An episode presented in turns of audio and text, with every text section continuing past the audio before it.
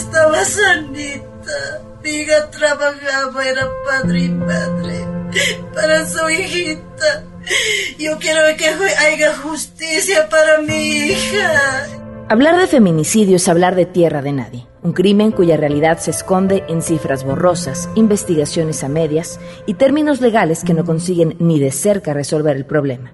Lo explica Italiciani, autora de Si te callas te mueres. El feminicidio es la forma más extrema porque es la privación de la vida de una mujer, por el hecho de ser mujer o por las circunstancias que rodean a ese hecho. Efectivamente, no cualquier muerte de una mujer es feminicidio, ni desde una perspectiva legal ni desde una perspectiva sociológica. En el caso de una eh, mujer, por ejemplo, que es secuestrada y hay un mal operativo de rescate o no se paga el rescate y la terminan matando. Se trata de un delito que hay que perseguir, pero en ese caso no es una muerte asociada al hecho de que sea mujer. El móvil es de naturaleza económica y da lo mismo el sexo de la víctima, no, la muerte no tiene que ver con esa situación. Algo bien distinto pasa cuando una mujer muere en manos de su pareja, por ejemplo, después de padecer episodios de violencia familiar y finalmente un día al tipo se le pasa la mano y la mata, ¿no? Ahí sí hay una condición que está asociada a esta violencia contra las mujeres, que es ese patrón sistemático que termina culminando con su vida esa es una de las diferencias más importantes.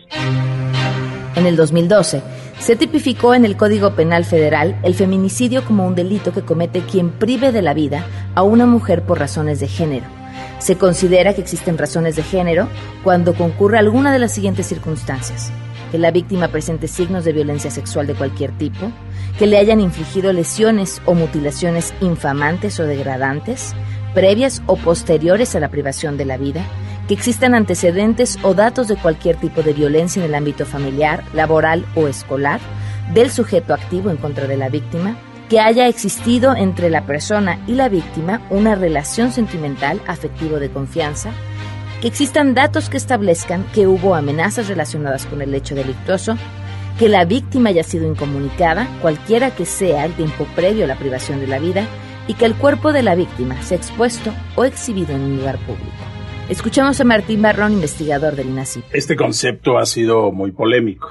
Primero que nada, ¿por qué razón? Porque el término feminicidio, eh, si vemos a las autoras que crearon el concepto es femicide. En México, las organizaciones eh, de defensa de los derechos de la mujer y algunas personalidades feministas decidieron manejarlo como feminicidio. Aquí hay un problema porque se tienen que reunir ciertas características. Una de ellas que ha sido polémica desde un principio ha sido el odio hacia la mujer. Es decir, como demuestras que en un homicidio hay odio o existe el odio por parte de la persona que comete el homicidio. Entonces aquí el problema con este concepto pues ha sido bastante polémico, ¿no? Hay quienes lo aceptan desde un punto de vista de, de los derechos de la mujer y de las cuestiones de género, pero por otro lado hay quien no acepta estos conceptos. Contar con cifras e investigaciones adecuadas sobre el feminicidio en México es una herramienta primordial para entender el fenómeno y sancionarlo, pero sobre todo prevenirlo.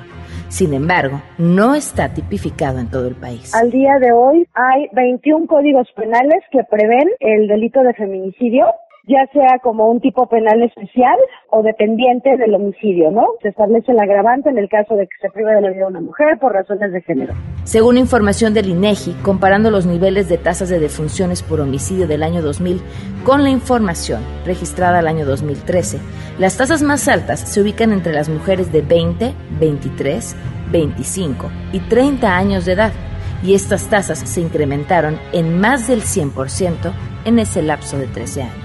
Lo que hay que comprender es que cada homicidio de mujer tiene características propias, puede tener características propias, porque si seguimos metiendo todo en la misma caja, no vamos a aprender a diferenciar cuándo estamos en presencia de un delincuente serial y cuándo no. Cuando se trata por otras circunstancias, no sé, diferencias personales entre una pareja, la misma violencia familiar que los lleva a cometer a un hombre a matar a su pareja, etcétera, ¿no? Pero también podemos tener el caso inverso, una mujer que también mata a su pareja masculina.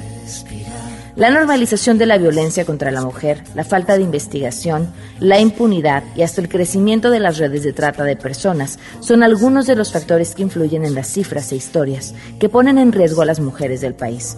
En las siguientes entregas compartiremos algunas de estas historias en las que sus familiares nos pidieron una sola cosa, hacer oír su voz. Ser mi voz, se tiene que saber tanta impunidad que no, no se vale.